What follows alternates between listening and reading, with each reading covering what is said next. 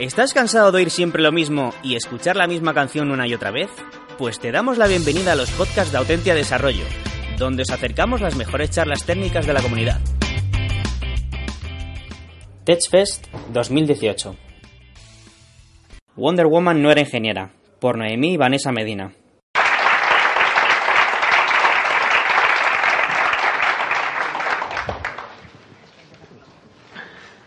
Buenos días, gracias por estar todos aquí y acompañarnos. Vamos a. Nuestra charla se llama Wonder Woman no ingeniera y se divide en tres bloques. El primero va a hablar de la mujer en el ámbito científico-tecnológico a lo largo de la historia. El segundo bloque trata de, de los datos que hemos recogido en la encuesta que lanzamos en Twitter. Vale, pues como iba diciendo, está dividido en tres bloques y el tercer bloque eh, va a tratar sobre las opciones que tienen a día de hoy las mujeres y las chicas para entrar en el. para. perdón. Las opciones que tienen las chicas y las mujeres en el ámbito académico en España. Ah, que presento yo. Bueno, pues somos Vanessa y Noé. Yo soy Vane, ella es Noé. Y, y ya empiezo yo, ¿no? Sí, claro. Bueno, somos las dos. Me tengo que acercar esto, ¿no? Eh, las dos somos frontend y, y bueno, vamos, voy a dar la charla, que es a lo que he venido. Vale. ¿Cuántos de aquí conocéis a alguna de estas mujeres? Vale.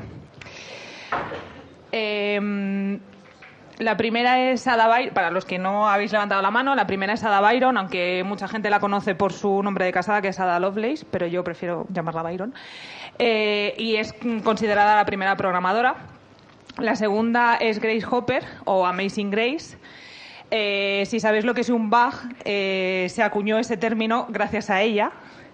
Y bueno, también hizo un montón de cosas más, evidentemente, aparte de eso. Y la última es Anita Borg, o Sister Anita, que fue la primera en fundar una red de networking para chicas eh, relacionadas con la tecnología en Estados Unidos. Eh, he elegido estas tres porque normalmente suelen ser las más conocidas, pero no fueron las únicas. Y durante los años 40, 50 y 60, eh, el- en el ámbito, bueno, las guerras asolaban el mundo, chan, chan, chan, y los hombres estaban haciendo la guerra. Entonces, todo el peso y cayó, bueno, no todo el peso, pero gran parte del peso del desarrollo tecnológico y científico cayó en las mujeres y también en industrial. Y muchos conocéis a Rosy la remachadora, pero porque es un gran icono, pero no fue la única. No voy a hablar de todas ellas, tranquilos. Pero, pero bueno, estos son, mm, creo que son mm, 13, no estoy segura. Eh, luego al final de la charla colgaremos las slides y hay un par de slides más con más mujeres. Pero bueno, hemos querido mm, destacar a estas en estas slides eh, y voy a hablar de tres de, de otra vez de tres de ellas. Eh, Carol Shaw fue la primera mujer diseñadora de videojuegos, trabajó en Atari y estuvo, bueno, desarrolló un juego eh, que se llama 3D Tip Tap, Tip Tap Toe. Y, y tiene un par de jueguitos más y la verdad es que su carrera es bastante interesante. Eh, después quiero hablar de Margarita Salas porque yo antes de ser fronten eh, fui bióloga y nunca en el cole me hablaron de ella. Y resulta que ella es la persona por la que las cosas que hacen en CSI cuando meten un bastoncillo en la boca y sacan el ADN, pues gracias a ella se puede hacer eso, porque fue la que descubrió la DNA polimerasa. Y además, eh, gracias a, a ella, eh, se tuvo en España la patente más rentable del CSIC. ¿La conocíais alguno? Gracias. Y Margarita Salas no hubiera podido hacer eso si no hubiera sido por Rosalind Franklin. ¿Cuántos de aquí sabéis que la doble hélice del ADN la descubrieron dos señores? Pues no fueron dos señores, fue Rosalind Franklin. Y que le robaron muy malamente la idea. Y, bueno, para que veáis que, que las mujeres estaban ahí, aunque nunca nadie las hace caso. Eh, como nosotras ya somos frontend y esto es más eh, orientado a la tecnología, eh, podemos ver que en ciencia computacional, eh, a partir del, bueno, a mediados de los 80, eh, hubo un bajón tremendo de mujeres que se dedicaban a esto. ¿Y, por qué? O sea, ¿qué, qué, qué pasó? pues no es más que la maravillosa cultura en la que nos desarrollamos como seres humanos. Y todo lo que tenía que ver con esta cultura geek y con, toda, eh, y con esta cultura nerd. No sé, ¿cuántos de vosotros conocéis este GIF? Vaya, vaya, no hay muchos. Bueno, pues esta es de la película Juegos de Guerra, que os aconsejo a todos que la veáis, porque, porque mola, lo primero. Y sobre todo para que os fijéis con cariño en el, en el personaje femenino, que no deja de ser una comparsa que acompaña a David, porque David es un malote que se conecta al ordenador del instituto con ingeniería social, porque roba la contraseña apuntada en un papel. Nunca guardéis las contraseñas en papel, por favor. Y cambia sus notas y tal, y luego descubre una puerta trasera y se pone a jugar a un juego que resulta que está mandando misiles de verdad y va a montar un lío muy gordo. Y en todo esto, pues el personaje femenino simplemente mira. No es la única película dentro de la cultura, también tenemos La venganza de los novatos, creo que se llama, y había una serie en la que un chico que era muy nerd se fabricaba a una mujer robot. Porque, ¿Por qué vas a fabricar cualquier otra cosa cuando puedes fabricarte una mujer? La publicidad mm, estaba claramente orientada a hombres.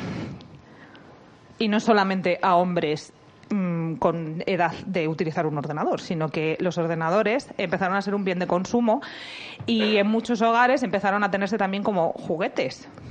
Pero juguetes para niños y para niñas.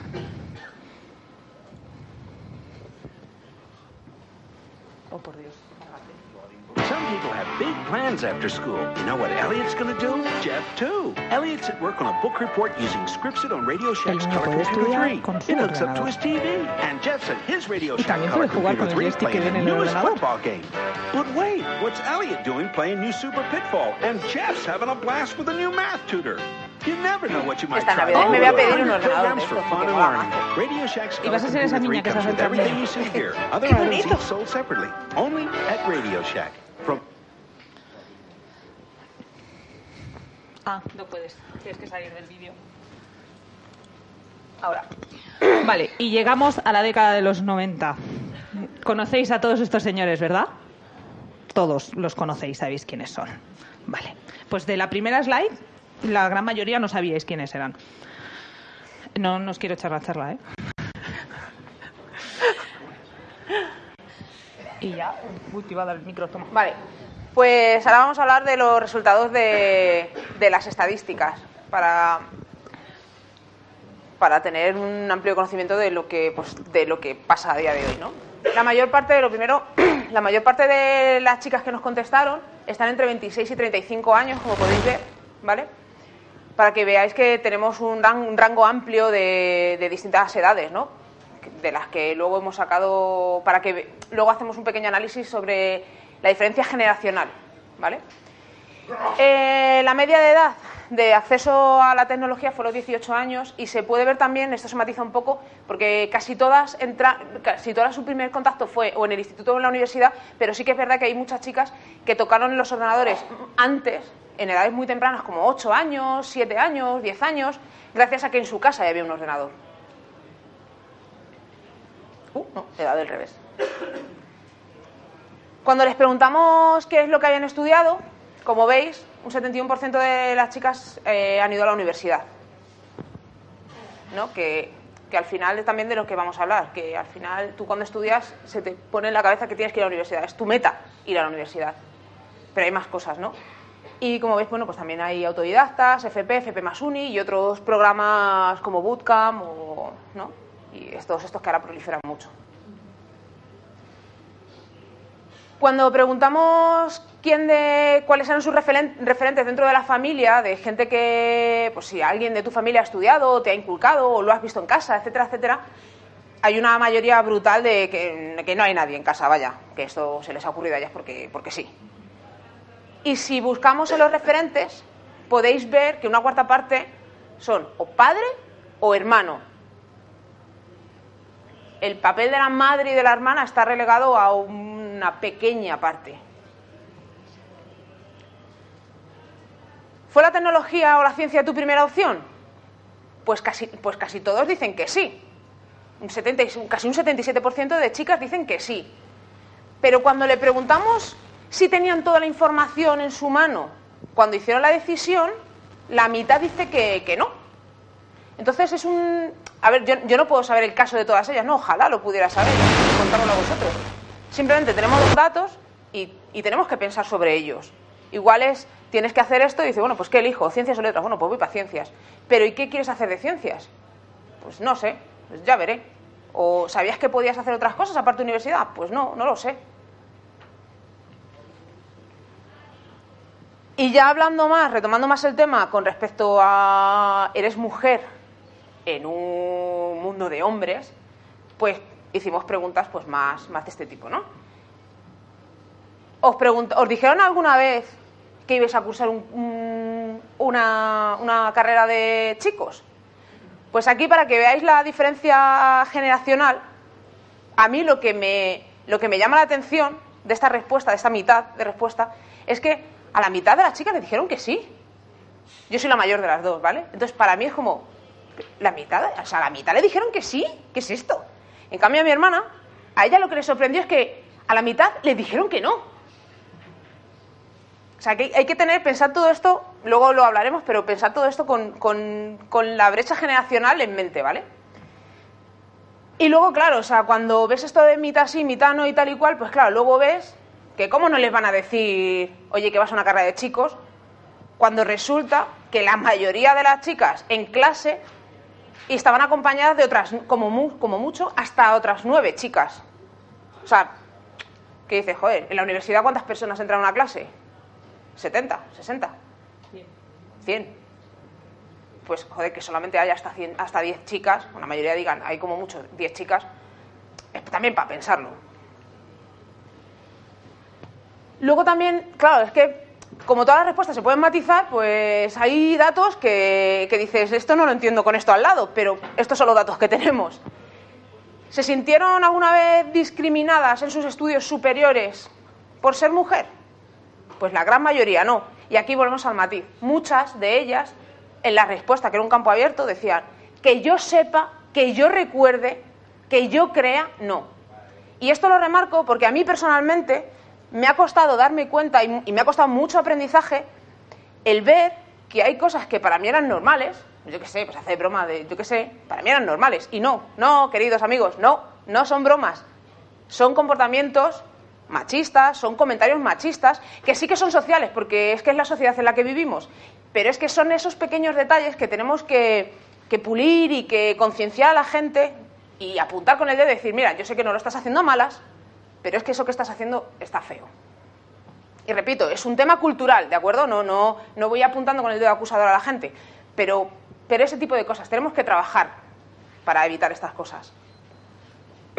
Entonces, bueno, también, ¿algún profesor cuestionó tu elección? La mayoría dice que no, que nunca fueron cuestionadas. Es más, recuerdan haber sido alentadas y apoyadas, incluso por los profesores, de ojo de qué guay, ¿no? Que por fin hay más chicas y tal, ¿no? Pero también muchas de ellas refieren comentarios condescendientes, despectivos de tú no vales para esto, las mujeres no están hechos para esto. Y muchas, muchas, muchas dicen lo mismo. Lo típico de, uy, ahora te... uy, no digas esto que hay señoritas delante. Como, perdona, ¿esto qué es? ¿Sabes? Que parece como que molesta, ¿no? Que haya chicas, porque claro, ya no, no puedes decir todo lo que quieras. Porque, hola, no es todo válido. Y, y, también volvemos a las mismas. O sea, muchas de ellas dicen que sí, que tal y que cual, pero claro, eh, ¿le, sugirieron, ¿le sugirieron algún itinerario más orientado a mujeres? Pues en general dicen que no. Y ahora el tema de la mujer con su titulación a la hora por ser autodidacta y tal. ¿Se han, ¿Nos hemos sentido discriminadas por la titulación, por nuestra relacionada? Es decir, venir de un venir de un reciclaje, haber hecho otra carrera, otra titulación y, y de pronto meterte en un fregado que no, pues que a priori no era el que tú elegiste. Pues casi un 80% de las mujeres dicen que no. Por supuesto dejamos un campo abierto para que, para que la gente pues dijera, ¿no? Porque al final todo esto va de aprender y de escuchar a la gente qué problemas ha tenido, con qué se ha, a qué se ha enfrentado y pues y así aprendemos todos, ¿no? Escuchamos y aprendemos.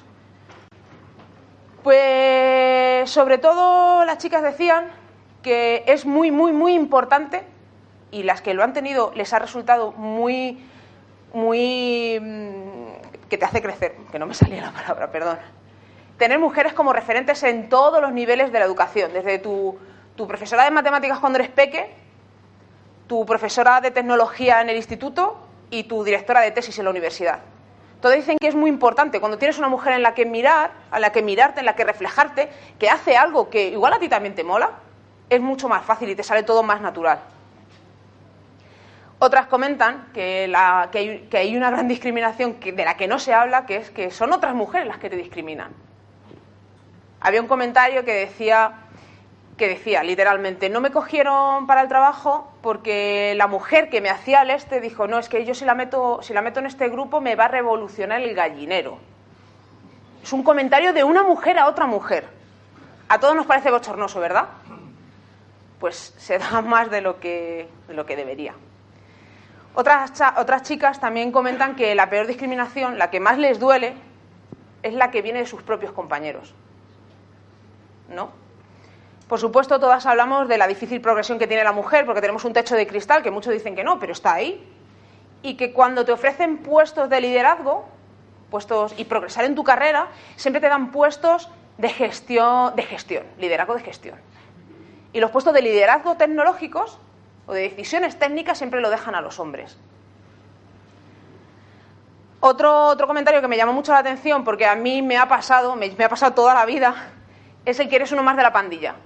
De pronto dejas de ser mujer, o sea, tu, tu ser como mujer queda anulado, porque parece ser que si eres mujer no puedes formar parte de un grupo de hombres, ya no puedes ser una amiga, tienes que ser uno más de la pandilla. Y bueno, el comentario de esta chica es, bueno, yo lo solucioné comprándome más faldas y punto.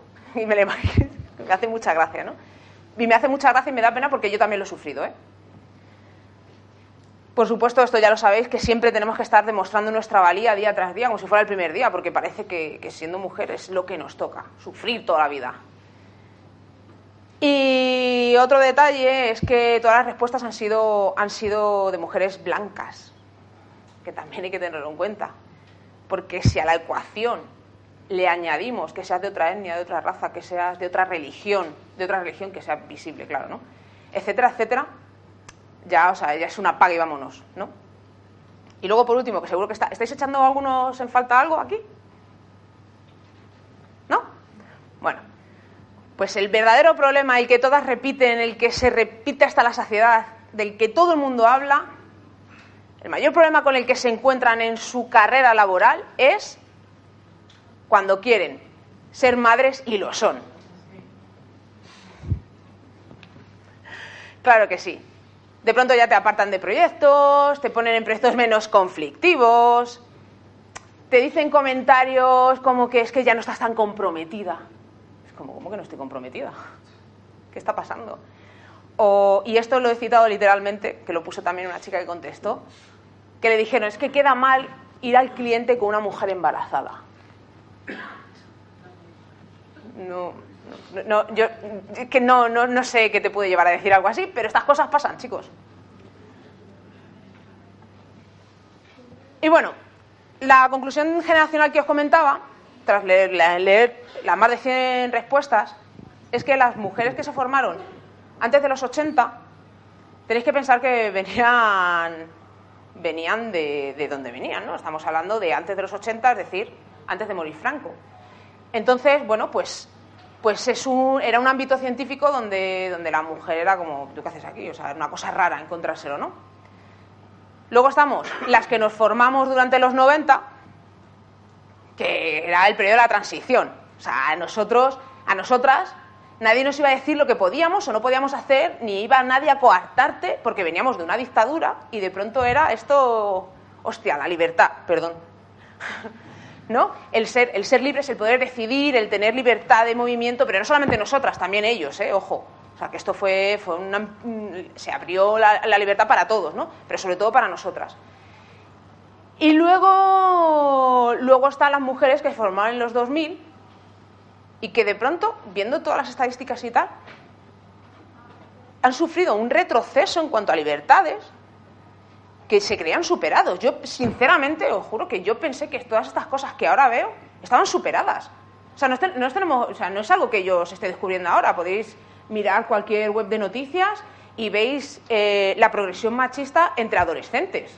De controlar el móvil, las redes sociales. O sea, no es algo que yo me esté inventando. Eso, eso antes no pasaba. O sea, de, donde yo, de, la, de mi generación eso no lo sufrió. Pero en la generación de mi madre igual un poco sí.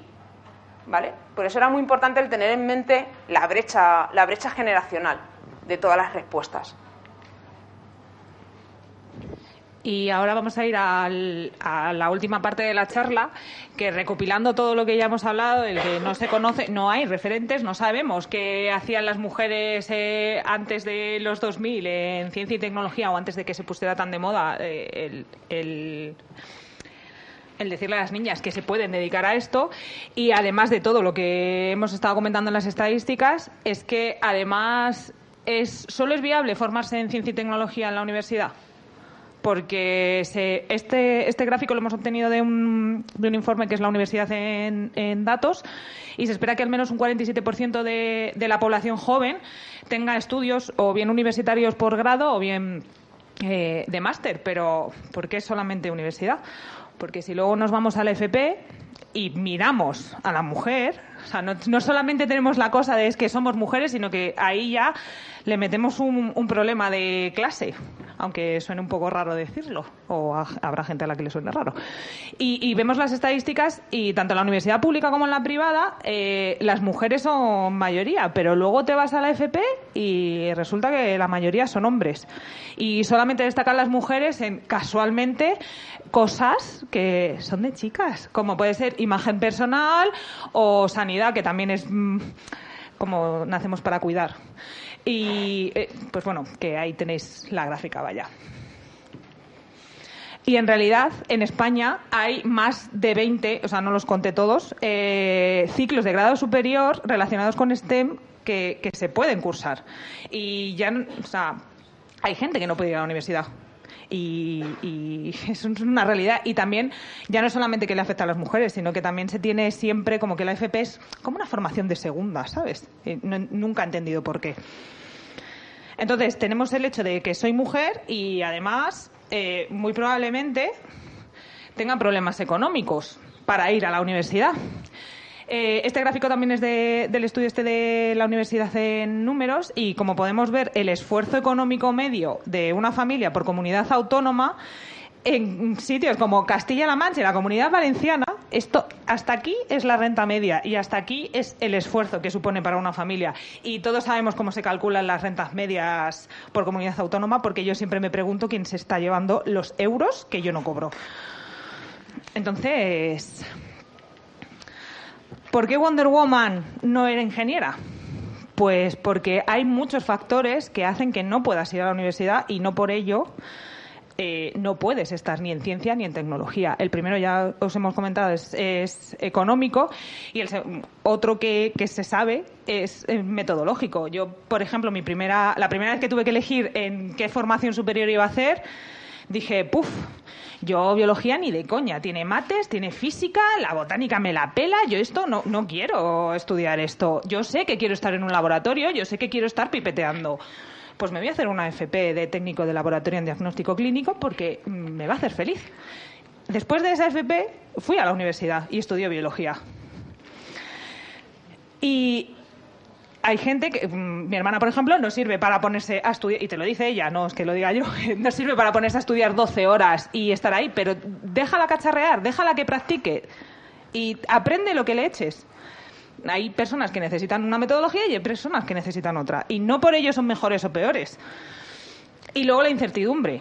Mm, si eso lo unimos a los motivos económicos, muchas veces no te puedes plantear la posibilidad de estar cinco años, porque las carreras técnicas y de ciencias rara vez te las sacas en los años que son, a ver qué se, qué se cuece después cuando termines la carrera. Ya aparte de crisis y la inmersión en el mercado laboral y bla, bla, bla no, no puedes acceder a eso y además tampoco no tienes claro si te gusta o no te gusta, porque mm, primero no te han informado y segundo, eh, si eres chica y estás en el cole y te pasa lo que a mí, como me pasó, yo soy de ciencias puras, yo a Rosalind Franklin la conocí en la universidad después de estudiar un ciclo y, y, y muchos años después de haber dejado el instituto, nunca me la pusieron como referente y lo es. Entonces, son tres factores a tener en cuenta y, y, venir a la universidad y decir que no hace falta ir a la universidad es un poco, en fin, pero no es que no haga falta ir a la universidad. Evidentemente, si tú quieres ser médico, tienes que ir a la, a la facultad y estudiar medicina. Si quieres ser ingeniero aeroespacial, tienes que ir a la universidad y estudiar aer aeronáutica, ¿no? Es lo sí, que ingeniería aeronáutica, pero, pero, joder, a lo mejor quieres ser mecánica. ¿Tienes que estudiar industriales? No, ¿Y por qué no vas a ir a estudiar una FP de mecánica o de electricidad o de lo que se te pase por la cabeza? Es que esas opciones están ahí. No. ¿No? Ah, vale, me toca a ella. Se ha puesto ahí, vamos. Vale. Aquí yo quería comentar mi, mi caso. Porque, bueno, ya os he dicho antes, yo soy la mayor de las dos. Y vengo de otra generación yo, por ejemplo, yo. Para mí era. O sea, tú terminas de estudiar y tenías que ir a la universidad, era lo que había. Ciclos de grado 3, que se llamaban así cuando me tocaba a mí. Era como. ¿Eso qué Uf. Era como, como que estaba mal visto, ¿no? Era como, ¿pero para qué? ¿Para qué? O sea, ¿para qué vas a hacer una FP? Tienes que ir a la universidad. ¿Puedes ir a la universidad? Sí. ¿Tienes beca? Sí. Porque, claro, recordemos. Antes, en mi época, había becas, te daban becas, no pasaba nada. Yo podía ir a esto. no, es que es verdad, ahora la beca, ¿qué es? Es Papá Noel o los Reyes Magos. ¿Vale? Entonces sí, en mi época yo podía ir a la universidad y, hacer una carrera y mis padres se podían permitir el lujazo, el lujazo de tener una hija en la universidad porque había becas, becas buenas. Bueno, becas nuevas, buenas que te pagaban la matrícula y no tenías que tener dieces en todo, ¿vale? Y bueno, pues yo empecé una carrera que, bueno, que, que, luego hacemos apuestas a ver si alguno la, ve, la adivina. Y bueno, aquello no era para mí, claramente, ¿no? Y pues nada, pues lo dejé y tal. La cuestión es que yo entré al mercado laboral por una cosa que antes existía a finales de los 90, a principios de los 2000, que no sé si seguirán existiendo, que eran unos cursos de la Comunidad de Madrid de inserción laboral, que eran de 300, 400 horas, pero cursos... O sea, yo tengo un amigo que hizo un curso de, de 3D, cursos que a día de hoy hay muchas academias que lo dan y cuestan un dolor. Pues yo hice un curso de técnico en microinformática, y ahí que me lancé, me hice mi curso y conseguí mi primer trabajo. Conseguí mi primer trabajo y todo guay, y yo tenía, pues claro, ¿no? O sea, después de llevar casi 10 años trabajando como administrador de sistemas porque progresé, de pronto me encontré con que no tenía una titulación oficial. Y aunque en desarrollo no es tan necesario, yo era de sistemas, en sistemas sí que, sí que es un poquito más necesario porque las, consultoras que quieren entrar a concursos públicos ¿no? para, licitar y tal, pues tienen que presentar gente con formación, porque lo, lo, exige la administración pública. Con todo y con esto yo no tenía titulación ni nada que se pareciera, y os digo, nunca, jamás en la vida he dejado de conseguir un puesto de trabajo por no tener una titulación, ¿de acuerdo? También os digo, a lo largo, a lo largo de mi vida yo intenté empezar la carrera, la ingeniería en informática de gestión, por la UNED, que todo era muy bonito mientras yo trabajaba y vivía con mis padres, pero hay amiga cuando te independizas, que sí que es la UNED, a distancia, sí, pues no. O sea, sí, es a distancia, todo de acuerdo, pero prepárate tú tus clases, eh, prepárate tú el temario, etcétera, etcétera. Vives sola, además trabaja, mantén tu casa y haz tus cosas de, ser humano que socializa, sociabiliza ¿no? con el resto, ¿no? Pues error. Entonces yo dejé la carrera y dije, mira, esto que me, me pego un tiro. Por supuesto, no intentes compatibilizarlo a día de hoy con, el plan Bolonia porque es imposible. Al menos cuando yo estudiaba, tú presentabas tu contrato, decía yo trabajo por la mañana y te daban el turno de tarde y no pasaba nada. Ahora esto ya no pasa. Le pasa a mi hermana, por eso lo sé. ¿eh? Me dijeron que estudiara una carrera de letras que no tenían prácticas cuando tuve que dejar la carrera porque no podía trabajar y estudiar a la vez. O sea que. Entonces, bueno, yo dejé la carrera y tal, y ya, como digo, yo llevaba 10 años trabajando y me dijeron, oye, ¿por qué no te sacas una FP o algo? Entonces, pues yo me hice una FP. Yo conseguí un trabajo de turno de mañana y por la tarde iba a clase a un instituto público a sacarme la FP que, acompañara mi, mi, experiencia dilatada. ¿Y qué pasó? Que haciendo el instituto público donde lo hice, eh, tiene un partnership con Cisco. Entonces, los dos años de redes nos los sacamos en la plataforma de Cisco. Los dos años de asignatura era con Cisco. Entonces yo saqué la, la certificación, el CCNA de estudiante, que es como la profesional, pero sin pagar el examen, ¿vale? Lo mismo. El mismo examen, de hecho. ¿Y con qué me encontré? ¿Os cuento toda mi vida? ¿Para qué os cuento mi vida? Pues, pues lo vais a saber. Porque de pronto en mi currículum daba igual mi, año de universidad terminado. Daba igual mi FP con nueve matrículas de honor. De pronto en mi currículum lo que pesaba, lo que más importancia tenía en mi currículum era mi certificación Cisco. Y dije yo, coño, ¿para eso me pego yo aquí media vida? Bueno, media vida, eh, dos años, año y medio. Estudiando. ¿Para que lo que más pese sea esto? Pues sí, pues sí. Hay certificaciones. Repito, esto pasa más en sistema que en desarrollo, ¿no? Pero sí hay certificaciones de Microsoft, hay certificaciones de Cisco, el CCNA, el CCNP, eh, hay certificaciones de Linux, en desarrollo están las certificaciones de Java. Y bueno, pues ese tipo de formación no solamente está ahí, sino que, que te abre muchas puertas. Que yo no digo, no estoy diciendo pasar de estudiar y no sé qué. No, no. Estudiar es importante, por formarse es importante, por supuesto. Pero ni todo el mundo tiene la capacidad, ni todo el mundo tiene las posibilidades, ni todo el mundo vale para todo. Por supuesto, a mí la FP me ha servido de mucho y la universidad, por supuesto que sí. Pero es que a la hora de la verdad, lo que me daba, lo que me abría puertas era lo otro. Y luego en desarrollo, luego en desarrollo, la vida es un, es, es un, es decir, es más, no, no, no te exigen tanto papeleo, ¿vale? Porque en desarrollo es más fácil ser autodidacta.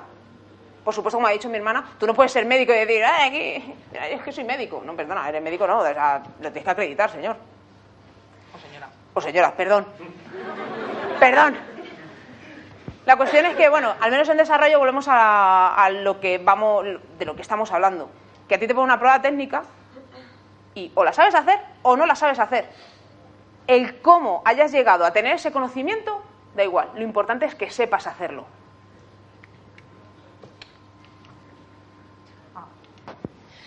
Antes de llegar a los agradecimientos. En realidad, esta charla es un poco venir aquí a hablar de nuestro libro. No queremos llegar, o sea, no tenemos una conclusión final. Lo que sí que es cierto es que eh, con esto que os decía de animar a las niñas para que hagan cosas en tecnología, siempre, siempre se orienta hacia la universidad y hay muchísimos caminos a, a los que llegar y ese no es el único. Así que si habláis a niñas, adolescentes o mujeres que quieran reinventarse, como hemos hecho muchas, que si, si ellas no tienen esa información o no pueden llegar a esa información, hablarles de todas las posibilidades que hay. Porque no solamente existe una, hay millones de posibilidades y al final lo que buscamos es que esas mujeres se desarrollen en ciencia y tecnología, independientemente de cómo lleguen a ello, pero que lo hagan, ¿no? Y por favor, por favor, no, no os quedéis con la cosa de que estamos aquí denostando la- el papel de la universidad o la FP, etcétera, etcétera, porque nada más lejos de, de la realidad, ¿de acuerdo? O sea, las dos hemos pasado. Yo he pasado por tres carreras. Por eso sé que la universidad no está hecha para mí, ¿vale? Vaya. Y mi hermano no ha podido terminar una carrera porque. Porque no podía pagarla, punto. Exacto. Literal. Es que es así, es triste. O sea, pero. Y aún así nos hemos abierto camino, somos mujeres que, que trabajamos, que somos independientes económicamente, que cada una tiene su casa, cada una tiene su vida. O sea, que, que no es que nosotros queramos echar por tierra todo el trabajo de estas instituciones, porque no, nada más lejos de la realidad, por favor, ¿eh? Que, que esto quiero dejarlo claro porque luego, luego hay mucho hate. Y bueno, queremos agradecer, lo típico, ¿no? Eh, a todas las mujeres, por supuesto, que fueron más de 100 que nos contestaron a la encuesta y a todas las cuentas de Twitter que nos retuitearon. Eh, a todas las mujeres que llevan abriendo camino todos estos años para que nosotras estemos hoy aquí. A todas las mujeres que se dedican a organizar charlas, a darlas y a compartir todo lo que saben. Eh, a todas las que lucharon para que tengamos las libertades que tenemos ahora.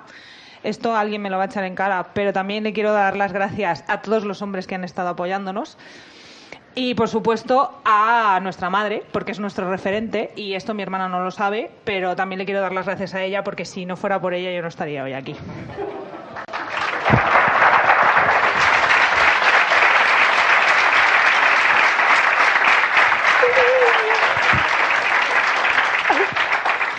Y como os decía, ¡ah!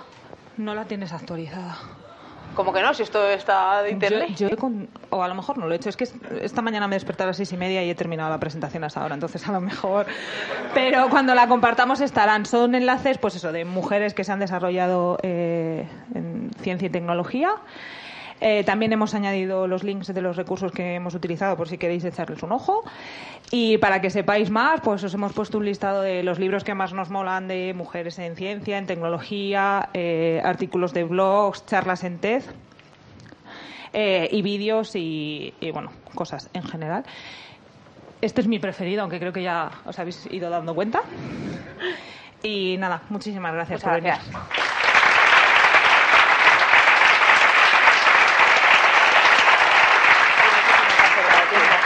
No, ¿no? Sí. Creo, creo que tenemos siete minutos, ¿no? Sí, sí, hay para Siete alguna, minutos. ¿Alguna pregunta o comentario?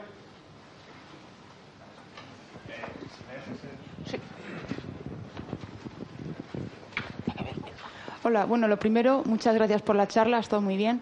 Am, bueno, hay muchas empresas que tienen el problema de la titulitis, ¿no? que si no vienes con, con una ingeniería o así, pues no consigues trabajo. Y la verdad es que yo creo que tener equipos, ahora que se lleva tanto lo de la diversidad, no es un término tan de moda, tener gente que pueda aportar otros distintos tipos de mm, puntos de vista es muy importante y es algo que igual a la empresa hay que, hay que convencerla, ¿no? Hay que mm, contarle igual casos de éxitos, de equipos con gente más diferente. Eh, ¿Tenéis alguna idea de cómo hacer esto o cómo de difícil es esto? Yo lo que te aconsejo, por mi experiencia, es que, a ver, si lo que quieres es diseñar un avión, pues no, tienes que tener aeroespacial, ¿vale? O si quieres eh, hacer un edificio, tienes que ser arquitecto. O sea, hay cosas que, que sí o sí tienes que tener una carga lectiva teórica muy fuerte y que no hay más, ¿vale? Pero cuando vayas a optar un trabajo de sistemas o de programación y tal, y no tengas la carrera, aplica, aplica a la, oferta. Yo lo he hecho y nunca me ha ido mal. También puedes, bueno, no vengo aquí a hacer promoción de mi empresa, pero es que estoy bastante orgullosa porque eh, en, el equipo de Front somos casi 50 de 50 y hay pers- bastantes personas que están en Front que, que vienen recicladas. De hecho, las chicas somos bastante recicladas, de que mal suena lo de ser reciclada, eh, que- que no era nuestra primera formación. Y, o sea, quiero decir que esos equipos existen. Parece que no, pero están ahí.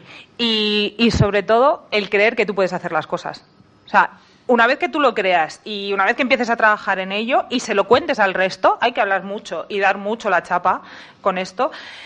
En el momento en el que lo cuentes, la gente se va dando. O sea, quiero decir, nosotros desarrollamos. Yo desarrollo cosas súper guays, ¿sabes? Y yo te las enseño y te digo, mira, y no tengo ningún título. Bueno, sí tengo título, pero no relacionado con esto, ¿sabes? Ya está. Es simplemente saber que, con- que puedes eh, justificar que estás ahí con tu trabajo, independientemente de que tengas o no un título.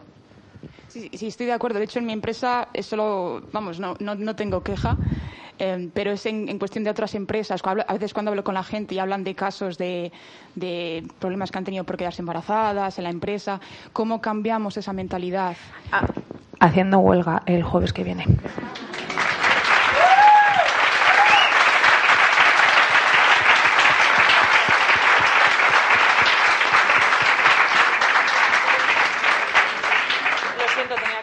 Entiendo, entiendo que hablas de un tipo de empresas que todos tenemos en mente y ahí es muy difícil, es muy difícil cambiar esa mentalidad. O sea, tienen en la cabeza que tienes que tener no sé qué, tal y cual y no sé qué, y es como marcar tics, ¿no?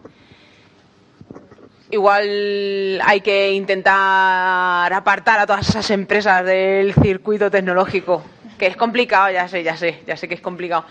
Pero de verdad, o sea, cuando tú aplicas a un puesto de trabajo, normalmente tienes un campo de por, y por qué quieres, ¿no? O qué, o qué puedes aportar, o tu carta de presentación, cualquier cosa, o carta de motivación, motivacional, que a mí eso me suena chunguísimo, ¿no? Pues ahí puedes poner, yo lo ponía, o sea, es que a mí me da igual, la cuestión es tener mucha cara. No, no estoy aquí, pues hay que tener mucha cara. Y poner, mira, yo pues igual no tengo una titulación, pero puedo aportar esto, esto y esto. Y ya está. Y si esa empresa te dice que no porque no tienes un título, mira, no es que ellos no te quieran a ti, es que tú no, tú no los quieres a ellos. Gracias. ¿Más preguntas o comentarios?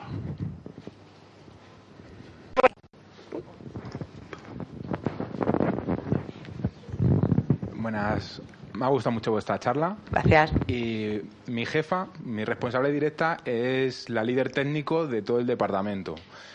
Pero sé que muchas veces cuando va a reuniones con hombres se encuentran con la, el mansplaining este que, joder, le tienen que explicar todo cuando ella sabe mucho mejor que ellos cómo hacerlo. ¿Vosotros conocéis algún caso o tenéis alguna idea de cómo se puede romper ese techo de cristal o en el ambiente técnico? Bueno, mi, mi forma es decir, perdona, lo que me estás contando ya lo sé. Que igual suena muy borde, pero... No, no, no, es que lo dice. Joder, y aún así. Y aún así. Pero, pero esas mm, reuniones con hombres son con hombres de tu empresa o son con hombres de otras empresas. Suelen ser con nombres de otras empresas. Vale, pues mira, tu empresa, bueno, lo que tendrían que tener todas las empresas es un código de conducta donde esté explícitamente prohibido que ese tipo de, comportamientos eh, eh, se, den. Y luego tiene que dejar de hacer negocios con empresas que hagan ese tipo de cosas y que no tengan ese código de conducta. Y esto, y esto entra a un comentario que no le no he dicho a esta chica y, y que va, no va relacionado. Obviamente hay que comer. O sea, al final tienes que hacer negocios con todo el mundo. Y obviamente, si tú tienes un trabajo y una empresa te contesta como me has dicho tú, no tienes el título, si tienes trabajo, pues te da igual. Pero si no tienes trabajo, te lo tienes que merendar, guardarte la opinión y decir, "Mm", y tragar, ¿no? Y tu empresa pues le pasará lo mismo, que está muy bien tener ideales, pero a veces te los tienes que comer, ¿no? Pues ¿cuál es la solución? Pues es jodido. La, solución, te voy a decir cuál es. La solución es educar. Trabajar por educar a la sociedad, por apuntar con el dedo y decir, esta empresa hace estas cosas. No, no obviamente desde los puestos de responsabilidad porque echas, porque hundes tu empresa, ¿no? Pero sí que entre todos educar a la gente que tenemos alrededor, decir, oye, tío, esto que acabas de decir está mal, o es que eso que hace esta empresa no me gusta, o oye, mira, esta empresa tiene este puesto de trabajo, ¿por qué no aplicas? No, yo ahí no quiero trabajar, no quiero trabajar por esto, por esto y por esto. Yo creo que nosotros, subiendo, o sea, pinchando desde abajo, al final las cosas suben. Y creo que es la única forma, sin, sin hundir empresas y comiendo, que, que podemos hacer esto. Y sobre todo, los que tengáis hijos, educarlos en la igualdad. Los que tengáis sobrinos, si sois punk, que son de esto de las tías estas que son profesionales, ¿no? ¿Cómo es esto? Eh, sí, Professional owned, no sé cuánto, que no, no kids. Nosotros somos punks, ¿vale? Pues, pues, pues si sois punks, lo mismo, ¿vale? O sea, sobre todo educar, educar, educar, educar y molestar. Porque esto también se trata de molestar. De que la gente te diga, mira, ya está aquí la radical. Pues sí que pasa. ¿Vale? Te ha quedado muy punk. Eh, ¿Alguna pregunta o comentario más? ¿No? ¿Nadie más? Bueno, pues muchísimas gracias por la charla y un placer teneros aquí. Muchas gracias a vosotros.